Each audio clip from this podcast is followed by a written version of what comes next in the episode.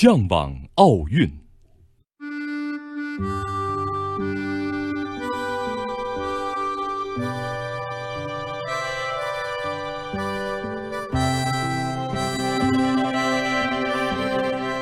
二零零一年七月十三日，对于中国，对于北京，真是个特殊的日子。前两天就有记者问我，如果这一天在莫斯科的投票我们胜出了，终于获得了二零零八年奥运会的举办权，你的心情会怎样？我说，我当然会很高兴，很激动。如今好梦成真，我真的很高兴，很激动。其中的原因，除了有我和大家共同的感情之外，还有一点，就是我当过整整十年的体育记者，我曾经采访过1992年巴塞罗那奥运会，和体育和奥运会有着一份特殊的感情。我亲身体味到，一个国家、一座城市能够举办一次奥运会，该是一件多么了不起的事情。我很难忘记。巴塞罗那奥运会结束的那一天的夜晚，走出蒙锥克体育场，沿蜿蜒山路下山，来到蒙锥克山脚那巨大的喷水池旁，看水花四溅，飞扬起冲天的水柱，在夜灯映照中流光溢彩。我猛然听到随水柱飞扬起奥运会嘹亮的会歌旋律，真是感动不已。忽然觉得。那一瞬间，旋律如水般清澈圣洁，沁透心脾。我知道，那是只有体育才迸发的旋律，是体育才具有的魅力，是体育才能给予我的情感。我发现，几乎所有的人都和我一样，在那飞奔的泉水和旋律面前停住了脚步。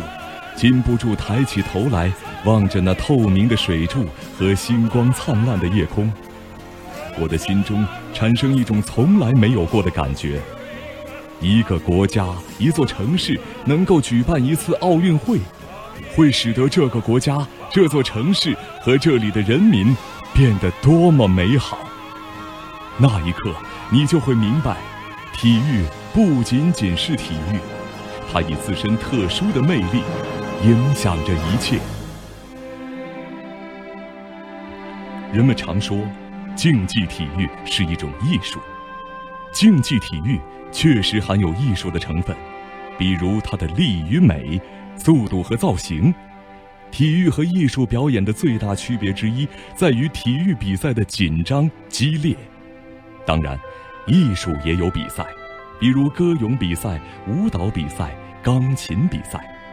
但艺术的比赛是无法同体育比赛等量齐观的，只有体育比赛的锱铢必较，在零点零几秒和零点零几厘米中决胜负，才具有难得的公正性、公开性、公平性和客观性。竞技体育是面对世界所存在的种种强权、种族歧视和金钱掩盖下的不公平的一种抗争。一种理想，能够置身奥运会之中，能够亲自采访奥运会，确实是一种难忘而美好的经历。在电视里看到萨马兰奇宣布2008年奥运会的举办城市是北京的时候，心底里蓦地涌出一种渴望。我渴望能够有机会采访我们自己的国家举办的奥运会。那将是一次更加难忘而美好的经历。从巴塞罗那回来，我写了一本小书《巴塞罗那之夏》。在熟悉的北京采访自己举办的奥运会，我想会带给我不一样的激情和灵感，写出一点新的东西。我突然涌出这样强烈的渴望，这是很少出现过的。这时。我想起了曾经采访过的瓦尔德内尔和刘国梁，邓亚萍和玄静和，李宁和李小双，高敏和伏明霞，栾菊杰和肖爱华，还有我国男子花剑三剑客叶冲、董兆志、王海滨，当然还有我们的女足和女垒的姑娘们，还有布博卡、德弗斯、刘易斯、埃文斯、索托马约尔、奥蒂。吉普凯尔、莫塞利。我怀念采访他们的那些日子，他们让我感到了青春，感到了力量，感到了友谊，感到了和平。我知道，二零零八年北京奥运会到来的时候，他们和我一样都老了，但我仍然渴望着在采访新一代年轻的运动员的同时和他们相逢。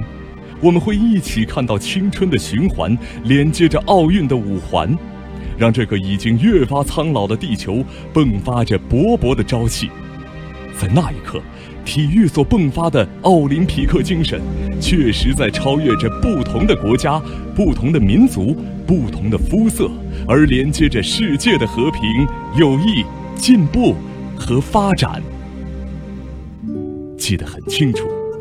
在巴塞罗那奥运会结束的第二天上午，我特意又上了一趟蒙锥克山，专门去看看体育场，看看曾经举行奥运会开幕式、闭幕式和许多次比赛的体育场。除了正在拆除看台上为奥运会搭设的一些脚手架的工人之外，空荡荡的只有我一个游人和热辣辣的阳光，以及一片绿草坪。那时，我们正在积极申请举办2000年奥运会。站在那里，我就在想：快了，快到我们国家也能够承办这样一次美好奥运会的时候了。这一天，终于到来了。